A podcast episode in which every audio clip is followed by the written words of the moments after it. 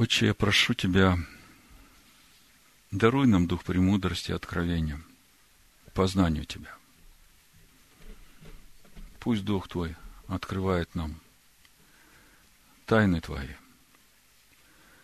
чтобы нам пребывать в тени крыл Твоих, осененными славой Твоей. В имени Машеха Иешуа просим Тебя и благодарим. Амин. Итак, у нас сегодня недельная глава Нох. Мы продолжаем познавать природу истинного Машеха Ишуа. И Всесильный так устроил, что этот год у нас начался с рассмотрения этой темы покровов для жены. И как я говорил уже в начале, вся Тора – все Писание.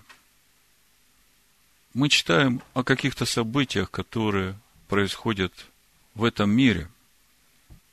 Но Тора, истинная Тора, она не в этих событиях. Истинная Тора, она в пути устроения души человека по образу и подобию Творца. И когда мы говорили прошлый шаббат о покровах для жены. Не знаю, услышали вы это или нет, но главный посыл был о взаимоотношениях души человека с духом, который живет в его сердце. Мы знаем, что при сотворении человека человек был сотворен из праха земного, но душа его была сотворена с двойственной природой. И это как бы конечная цель замысла Творца. Это двойственная природа в душе человека, она именно для того, чтобы совместить земную и небесную составляющие в одном человеке. И мы понимаем, что земное и небесное может соединиться в этом человеке только тогда, когда вот это земное, которое наполнено страстями, вот этим состоянием тоху вавоху, которая кипит, бурлит, хочет вырваться наружу, когда вот это вот все посвятит себя на служение небесному, которое в этой же душе. И по сути все Писание, все, что мы читаем, цель этих Писаний именно показать этот путь. Каким образом вот эта душа, которая должна посвятить себя на служение небесному, каким образом она будет очищаться от вот этого состояния тоху, от этой необузданности, вот этой э, плотской невоздержанности, вот всего того, что бурлит человека, как Павел сказал, по природе человек, по земной природе. Это чадо гнева. С похотями плоти, похотями очей и с гордостью житейской. Вот это вот, это все состояние вот этой земной составляющей души человека. Поэтому, в принципе, весь процесс сотворения человека по образу и подобию Бога, он как раз и направлен на то, чтобы вот эту земную душу сделать обителю для того небесного. Подумайте, Сын Божий, сущий на небесах, ему ведь ничего дорабатывать не надо. Он совершенство, он образ Бога. И это совершенство Бог вдувает в этого человека, который сотворен из вот этого праха земного. Когда мы читаем о том, что Новых принес в жертву чистых животных Всевышнему уже после того, как вышел на новую землю, мудрецы Торы говорят, что отличие, главное отличие чистых животных от нечистых в том, что чистые они могут пропускать через себя свет Божий, который в них. Нечистые по природе своей не способны пропускать этот Божий свет, который в них, потому что изначально все живет Богом. Изначально во всем есть этот Божий свет, но только чистое может пропускать этот свет – и для того, чтобы чистому стать чистым, я говорю уже о нашей душе, потому что животная часть нашей души, она включает в себя все эти виды животных, которые земля произвела. Когда Бог говорит, владычествуйте над всеми зверями земными, над всеми птицами небесными, над всеми присмыкающимся по земле, в котором душа живая. То если смотреть духовно, речь и идет вот этом обуздании в себе вот всех этих сил, которые в этой земле присутствуют изначально. Вот это состояние тоху вавоху. И мы уже говорили сегодня, что вот этот потоп, который Бог наводит на землю, по сути, он уничтожает не только живой мир, все, что сделано из земли, он уничтожает саму землю. В Торе написано, там, где мы читаем в 13 стихе 6 главы, и сказал всесильный Ною, конец всякой плоти пришел пред лицо мое, ибо земля наполнилась от них злодеяниями, и вот я истреблю их с земли. В Торе написано вместе с землей. Я истреблю всю эту плоть, которая извратила свои пути, как я уже говорил – то, что переполнило чашу, был нарушен главный закон, закон Лемино.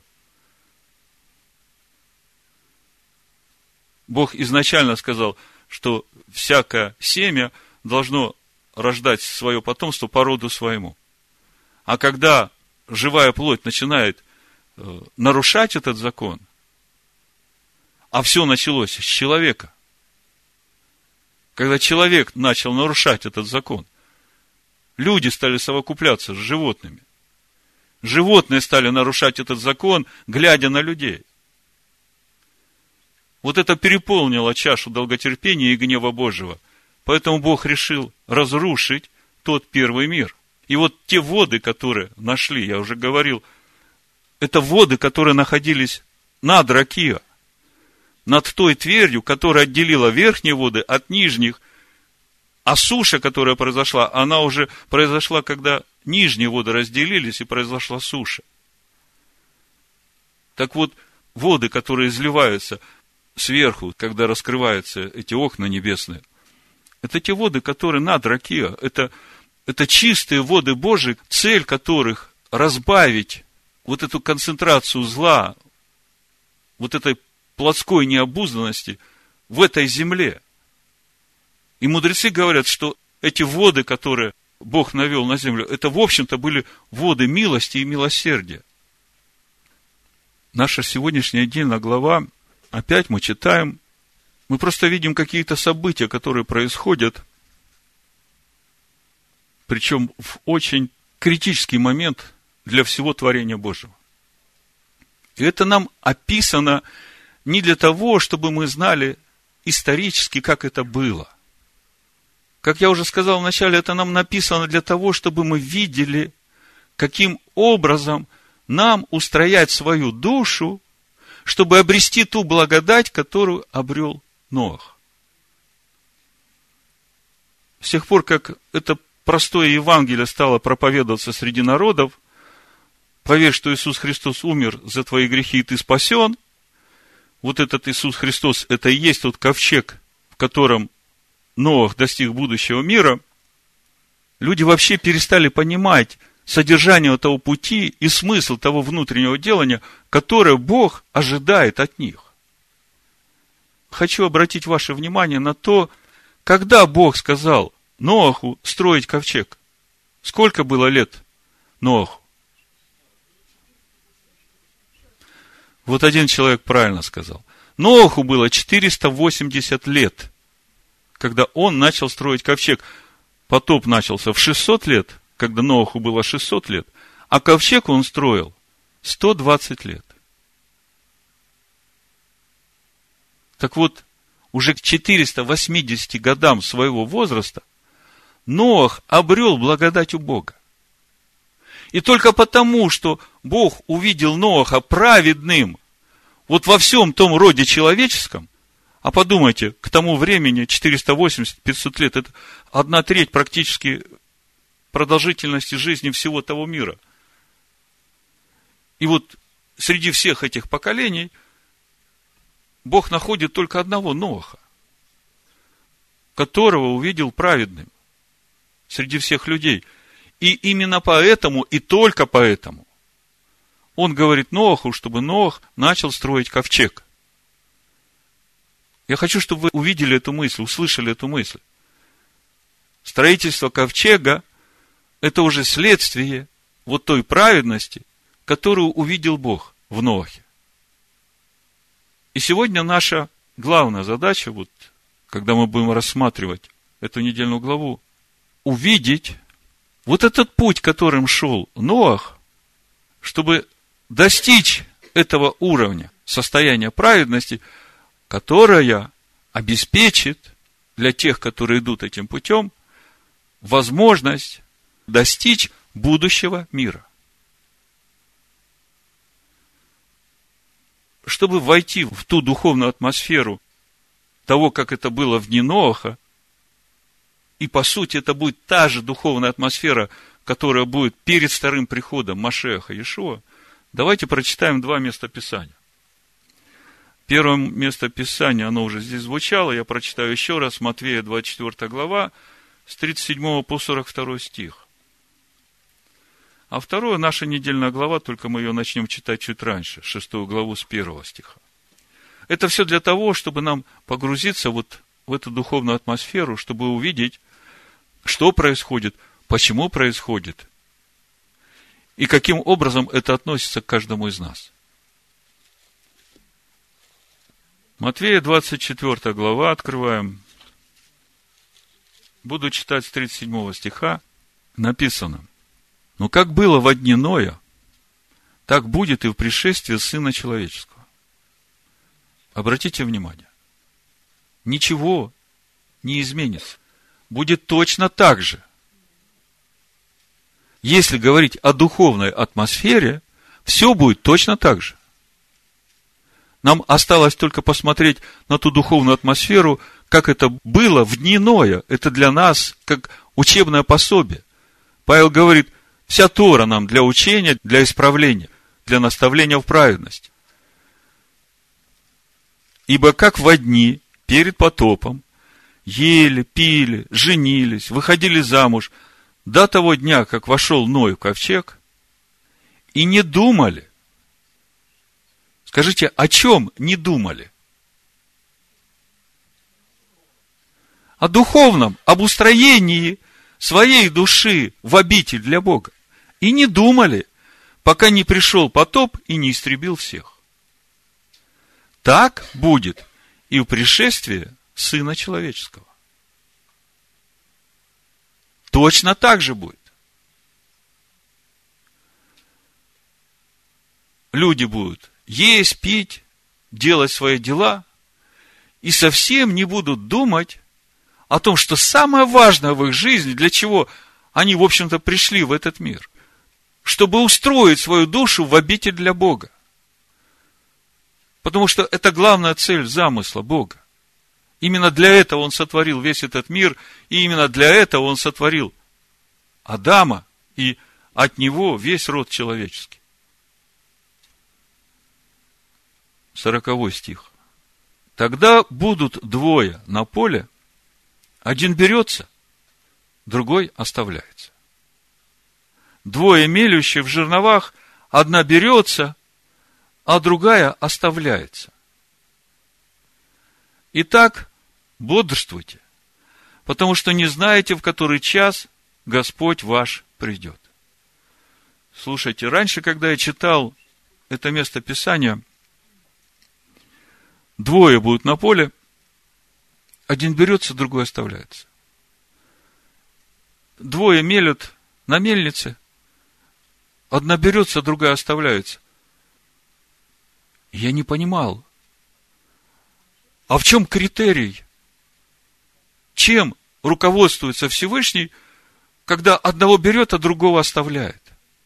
Мне очень хотелось узнать причину, почему один взялся, а другой нет. Ишуа говорит, бодрствуйте, потому что не знаете, в какой день и какой час это будет. А что значит бодрствуйте? Что значит бодрствуйте? Как это? Ну, день и ночь не спать? Разве о таком бодрствовании речь идет? Речь идет о чем-то другом. И Ишуа говорит, вот посмотрите, как было в дни Ноя,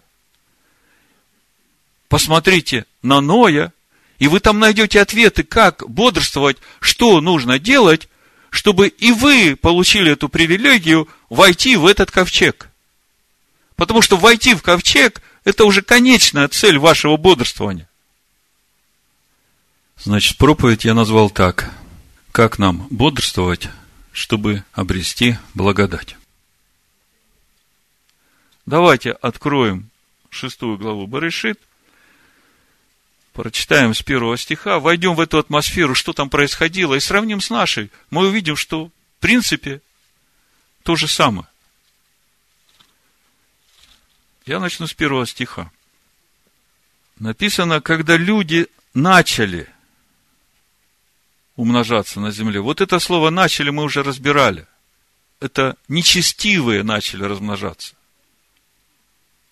И вот эти нечестивые стали рождать дочерей. А по сути, о чем речь идет?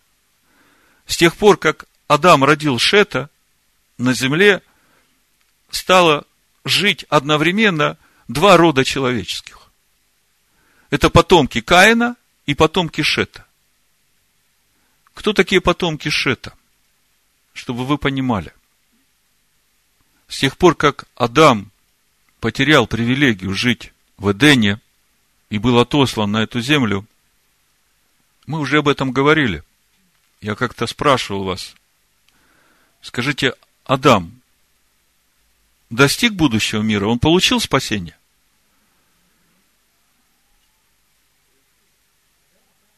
Амен, получил. А как он получил? Через премудрость. Об этом мы читаем в премудростях Соломона в 10 главе.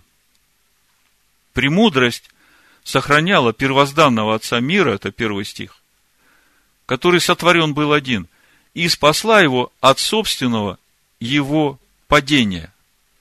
И она дала ему силу владычествовать над всем. Вот когда я вам читал, Бог повелевает Адаму владычествовать над всем сотворенным, то это владычество, оно начинается именно с того, что ты обуздываешь в себе, в своей душе все эти страсти. Все эти характеры, эмоции, чувства, которые есть в этой земле, из которой сотворены все эти животные. И вот когда ты в себе над этим будешь владычествовать, тогда все сотворенные из земли животные, они будут признавать в тебе владыку. Почему львы не разодрали Даниила? Потому что они в нем видели своего господина. А почему они видели в нем своего господина? Потому что Даниил обуздал свою душу и подчинил все эти страсти и эмоции Машиаху, а через него Всевышнему, который живет в нем. Так просто. Подчини все свои страсти, все свои чувства, все свои желания, все свои хотения, все свои эмоции Машиаху, Ишуа, живущему в твоем сердце, а через него Духу Всесильного. Все писания о том, как это сделать. Так вот, когда Бог изгнал Адама из э, Эдемского сада. Когда мы читаем в 17 стихе 3 главы приговор Адаму, синодальный перевод, да вообще все переводы не отражают вообще той глубины процессов, о которых Бог говорит Адаму, что ему нужно делать. И мы об этом уже говорили, и в книге это тоже есть. Я коротко скажу, чтобы вы понимали, потому что дальше нам это очень будет нужно – Потому что мы сегодня говорим о нашей душе, о возделывании нашей души в обитель для Бога. И Ноах для нас в Писаниях это именно тот пример, каким путем надо идти, по обуздыванию своей души, по возделыванию своей души, чтобы, идя этим путем, родить, так же, как Ноах родил себя, цадик в этамим, праведного и целостного. В 17 стихе Бытия 3 главе мы читаем, Адам уже сказал, за то, что ты послушал голоса жены твоей и ел от дерева, которым я заповедал тебе, сказав, не ешь от него. Проклята земля за тебя. Вы знаете, вот это «за» на иврите «б авуреха». И если посмотреть на тот глагол, от которого происходит это слово, авур, пересеченный. О чем речь? Речь идет о той земле, которая пересекает Адама, из которой он сотворен. Речь идет о Гаадама. Смотрите, Гаадама, Адама – это земля. Адам – это же слово, последняя буква убрана. Это человек. Дам – это кровь, которой живет этот человек, в которой душа живет человек. Ам – это народ. Это тот народ, который Бог производит от одной крови по всему лицу земли. О котором Павел говорит в Деяниях 17 главе. Так вот, Бог говорит Адаму, вот из-за того, что ты сделал, вот это Адама, которая в твоей душе, которая пересекает всего тебя, из которой ты сделан, она теперь будет произвращать тебе тернии и волчцы. То есть, вот это тоху состояние, вот эта необузданность, с чем связать вот эту плотскую необузданность, необрезанность, буйную эту природу земли, это первые три года, которые плоды плодовитых деревьев. Их нельзя есть, потому что они нечисты. Вот эта необузданность, она делает нечистым человека, его душу. И вот эта необузданность, которая делает душу человека нечистой, она заслоняет тот свет Бога, который в человеке. И для того, чтобы этот свет Бога через человека начал светить, его надо очистить от этой необузданности. Так вот, Бог говорит Адаму, вот эта земля, из которой ты сотворен, она теперь будет произвращать тебе вот эти колючки. А ты будешь ее со скорбью, там слово «вейцевон», это совершающие страдания. Это вот те страдания, через которые человек проходит и научается послушанию. Будешь возделывать. И мы видим, что премудрость Божия как раз помогла Адаму пройти если мы посмотрим 19 стих, здесь же в 3 главе, мы увидим эту премудрость, которая помогла Адаму пройти этот путь возделывания своей души и дала ему силу владычествовать над всем. Это конечная цель, потому что если человек, пройдя путь возделывания души, обуздал в себе все эти страсти, то это уже свидетельство того, что он будет владычествовать на всем, потому что Бог в нем живет во всей полноте. Он стал томим, целостным. Когда говорится о человеке томим, это значит, что его душа стала единой с его сердцем, с Машехом, живущим в его сердце.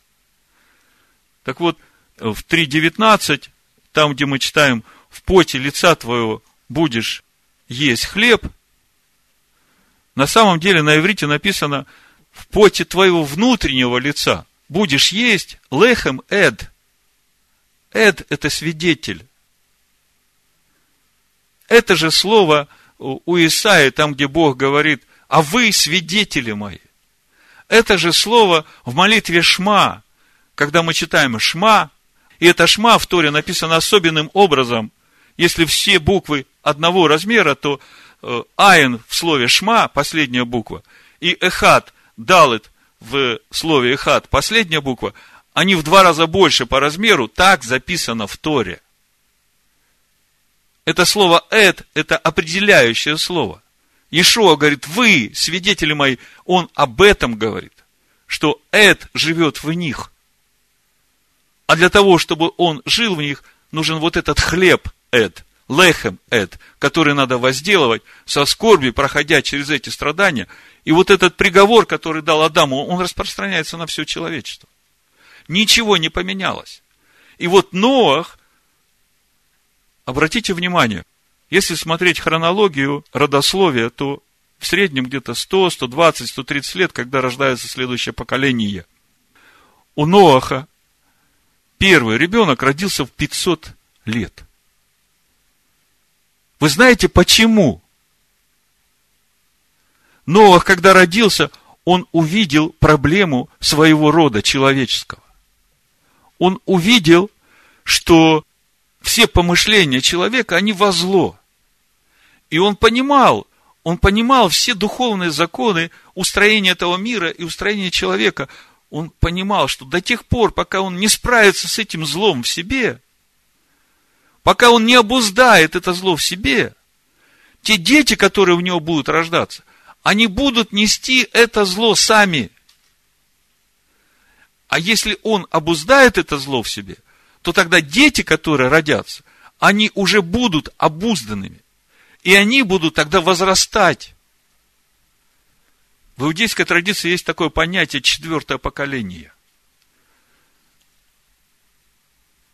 Суть этого четвертого поколения в том, что если в первом поколении отцы не научили своих детей в благоговении и в трепете ходить перед Богом в заповедях Его, то четвертое поколение – оно смешается с этим миром, с вот этими нечестивыми дочерьми, о которых мы читали, с чего мы начали. Давайте вернемся в шестую главу Бытия. Так много хочется вам сказать, и вместе с тем все-таки хочется главную мысль сегодня до вас донести. Значит, когда люди начали, начали от слова нечестивые умножаться на земле, родились у них дочери – тогда сыны Божии, вот этот род потомков Шета, стал смешиваться с родом потомков Каина.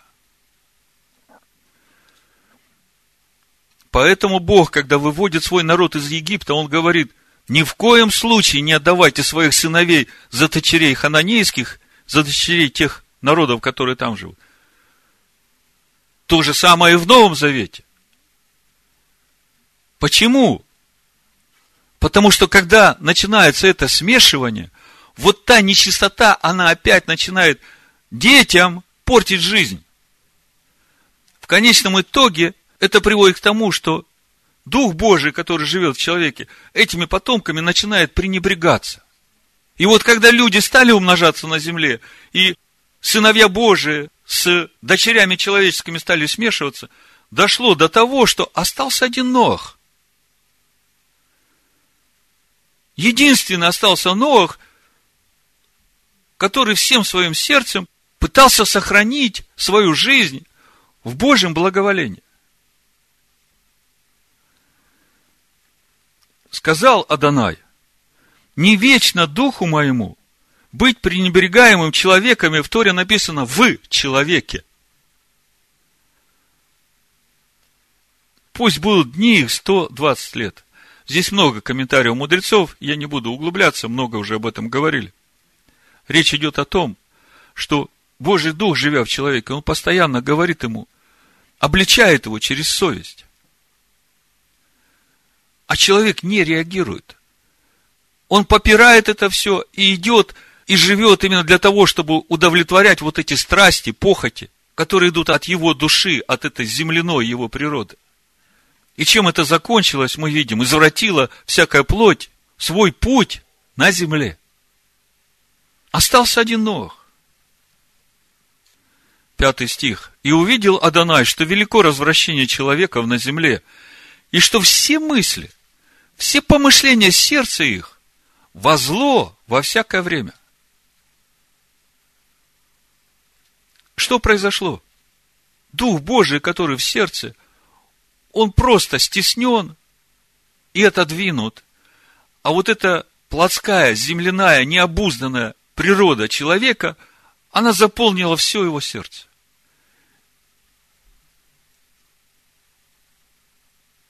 И раскаялся Адонай, что создал человека на земле, и воскорбел в сердце своем. И сказал Адонай, истреблю с лица земли человеков, которых я сотворил.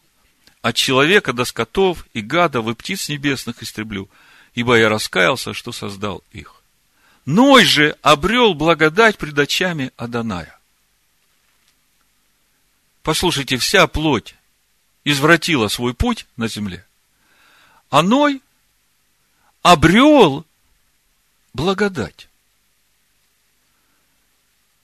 Мы сегодня будем говорить именно о том, каким образом Ной обрел эту благодать. Что значит обрел? Ну, получил. Каким образом Ной получил эту благодать?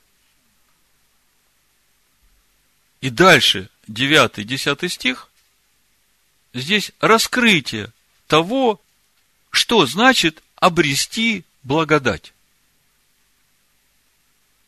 Я напоминаю, мы сегодня говорим о Ноахе, через которого Всевышний показывает нам путь устроения нашей души в обитель для Бога. Путь, по которому нам надо идти, чтобы обрести эту благодать.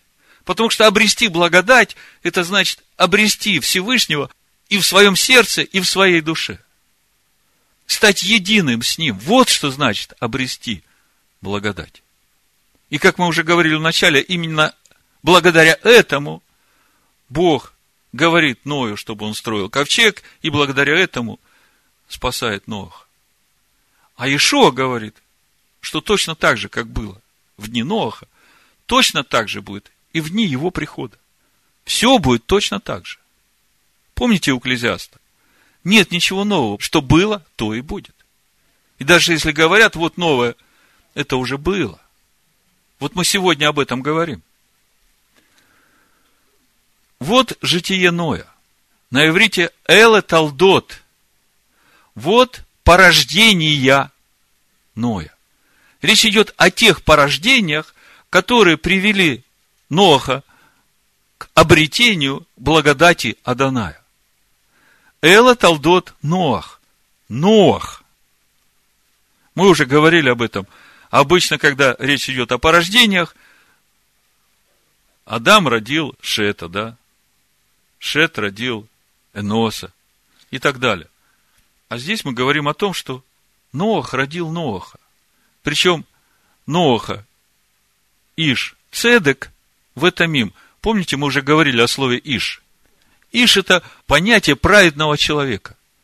Вот ангелы, которые приходили на землю, они все Иш. Помните, Иосиф пошел братьев искать.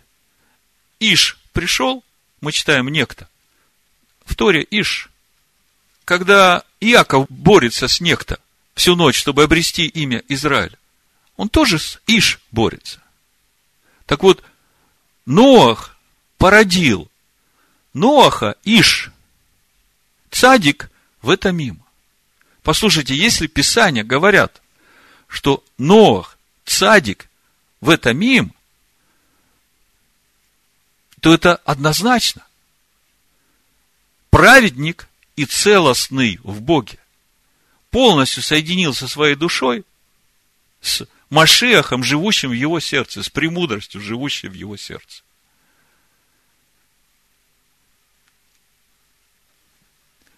Ной родил трех сыновей.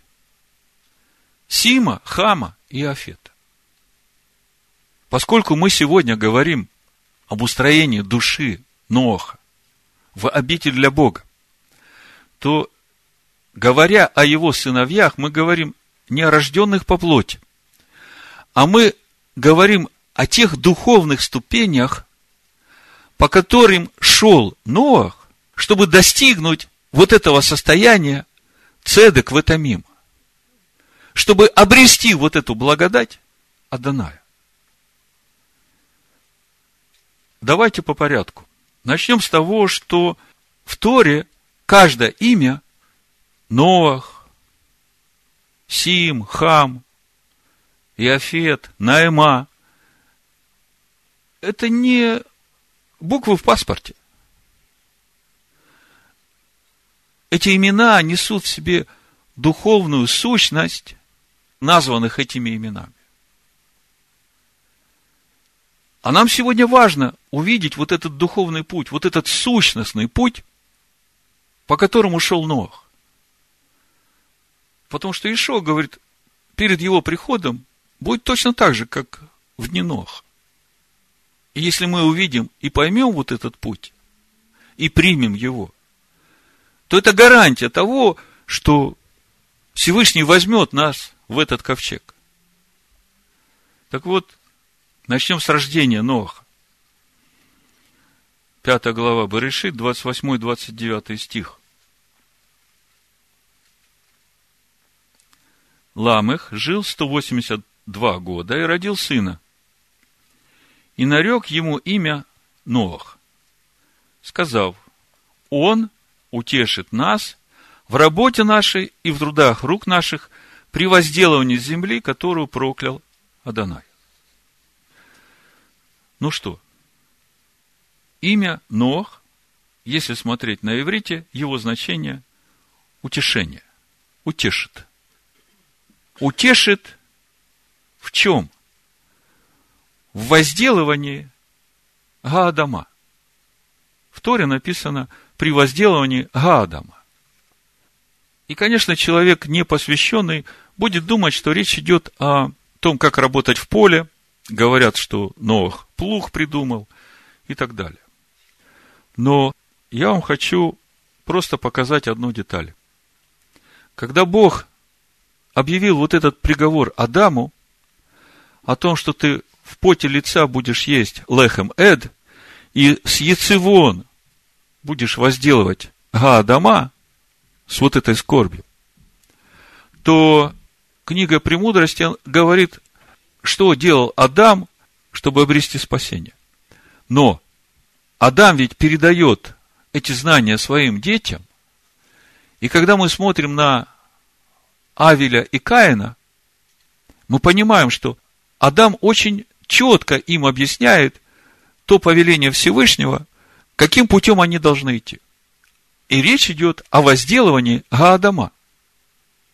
То есть, можно было подумать, что Бог говорит Адаму, что вот теперь ты всю жизнь будешь работать с землей, пахать землю, там, с сорняками бороться. Тогда мне скажите, почему вдруг Авель становится пастухом? Бог ведь Адаму не говорил про пастушество ничего. А весь секрет в том, что Авель всем сердцем принял вот это повеление Всевышнего – возделывать Адама душу свою. И поэтому он стал пастухом, потому что пастухи, они все время проводят время в размышлении, в созерцании, в вникании в себя и в премудрость Божию. А Каин, он пошел внешним путем. Он пошел пахать, сеять, и то, от чего он вырастил, принес. А Богу нужны наши сердца, Богу нужны наши души, которые очищены и жаждут единства с Ним. Так вот, Ноах утешит нас при возделывании Гаадама, то есть при возделывании души. Каким образом утешит? То есть он покажет нам путь, как возделывать наши души. И когда мы слышим это слово «утешит», то первое, что приходит в духе, это 2 Коринфянам, 1 глава, 3 и 5 стих то каким образом приходит это утешение при возделывании Гаадама. Написано, благословен Бог и Отец Господина нашего, Ишуа Машеха, Отец милосердия и Бог всякого утешения, утешающий нас во всякой скорби нашей, чтобы и мы могли утешать находящийся во всякой скорби тем утешением, Ноах утешит, тем утешением, которым Бог утешает нас самих. Павел говорит, Бог нас утешает, чтобы мы могли утешить других тем же утешением, которым Бог утешает нас.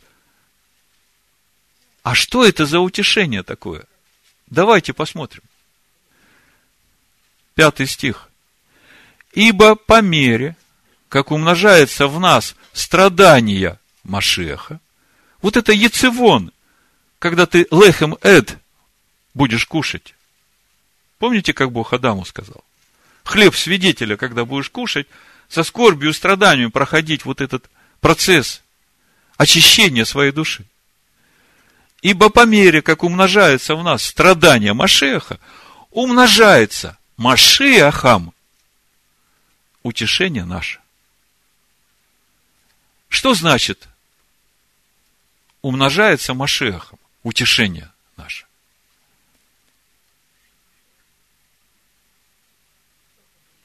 Душа становится обузданной, душа становится очищенной, душа посвящает себя Машеху, Слову Божьему.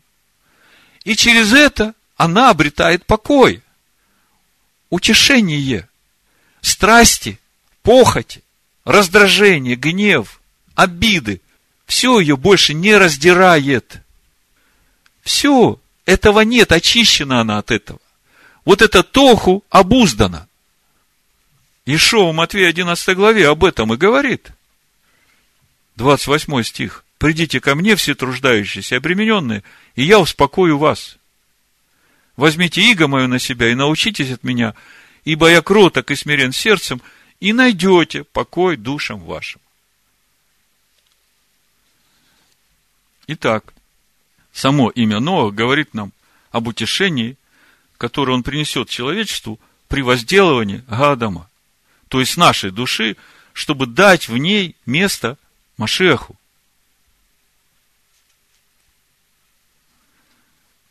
То есть обрести благодать. С чего же начинается этот процесс в Ноахе? Мы сегодня уже говорили о том, что в этом году, начиная этот курс годовой чтения Торы, Бог так устроил, что мы начали говорить о покровах. Я уже сегодня говорил, что когда мы говорим о покровах для жены, в общем-то мы говорим о взаимоотношениях души человека с Машехом, живущим в сердце. Так вот, мы сегодня именно в этом разрезе и будем говорить о Ноахе говоря о его жене, говоря о его сыновьях, мы все время будем говорить о духовном пути Ноаха. И имена, которые даны нам в Торе, имя жены, имя сыновей, это все духовные сущности, это духовные ступени, по которым шел Ноах, возделывая свою душу. Так вот, начнем с души Ноаха, с этой земной составляющей Ноаха. Но чтобы вам легко было это принять, смотрите, Машех Иешуа, Сын Бога, сущий на небесах. Да? А его жена, его невеста, это люди, которые сотворены из праха земного, то есть они земные, но в которых в душе есть место для небесной составляющей, для Машеха. И он приходит, Бог вдувает в человека Машеха, и дальше, в чем весь процесс сотворения человека по образу и подобию Бога? Чтобы душа вместе с Машехом стали едиными. Душа земного человека вместе с Машехом стали едиными. Понимаете? Так вот, посмотрим на душу Нох. Как ее звали? Душу Ноаха. Как звали? Ее звали Ноэма. Ноэма, приятная, на иврите. Это жена Ноаха. И когда мы говорим о земной составляющей, то тогда нам уже не удивительно то, что жена Ноаха, она, в общем-то, из рода Каина. В четвертой главе Берешит мы об этом читаем. Смотрите, с 19 стиха. И взял себе Ламых две жены. Имя одной Ада, это род Каина. Имя второй Цила. Ама родила Иовала, он был отец живущих в шатрах со стадами, имя брату его Иовал, он был отец всех играющих на гуслях и свирели. Цила также родила Тувал Каина, который был ковачом всех орудий из меди и железа, и сестра Тувалкаина, Ноэма. Ну, вкратце. Ламых – это тот, который на охоте случайно, а мы знаем, что случайности в этом мире не бывает, убил Каина. Его дочь, Ламых, от Цилы, Наима, стала женой Ноаха. Так Раша говорит, написано в Барышит Раба 23.3. Значит, я полностью с этим согласен, потому что духовно это вписывается вот в тот процесс сотворения человека по образу и подобию Бога. Земля все та же, из которой сотворен человек. Ноах все тот же человек, продолжатель рода Адама, который, несмотря на всю ту концентрацию необузданности, которая была в земле в первом мире, он нашел в себе эти духовные силы, чтобы обуздать свою душу, случайно или не случайно убить Каина и достигнуть будущего мира. Но и при всем при этом, знаете, в Писаниях имена женщин, особенно если они не из еврейского рода, очень редко упоминаются. Я только два знаю имени женщины, которые упоминаются в Торе, которые не из э, дочерей Иакова. Может, вы мне поможете? Первая была Рав, а потом Рут. Да? А вот э, чтобы вроде Каина вдруг еще упомянуть сестру Тувалкаина Наима, для этого нужны веские основания. Согласны со мной? Вот. А второй момент, когда я смотрю на тех сыновей, которые все-таки родились у Ноаха, имею в виду Хама, Ханаана и Нимрода, то через это все-таки прослеживается вот эта духовная связь с родом Каина. Вы согласны со мной? Ну, вот эти два момента э, меня, в общем-то, однозначно убеждают в том, что Наима действительно жена Ноха. Да по-другому и не должно быть, потому что вся Тора духовна, и она нам говорит о том пути, как нам устраивать свою душу. А мы сделаны из того же самого теста, что сделан был и отец наш Адам. От той же самой крови и эта же самая кровь текла в Ноахе, и эта же самая кровь течет сейчас во всех людях, которые населяют этот мир. Так вот, с душой Ноаха все понятно. С Каином в своей душе он разобрался. Давайте теперь посмотрим на сыновей, которых он родил, потому что имена этих сыновей, они несут в себе вот эти духовные процессы, тех духовных ступеней, по которым шел Ноах, возделывая свою душу, обретая благодать Адоная. Благодать Адоная. Благодать Адоная. Благодать Адоная. Благодать Адоная. Благодать Адоная.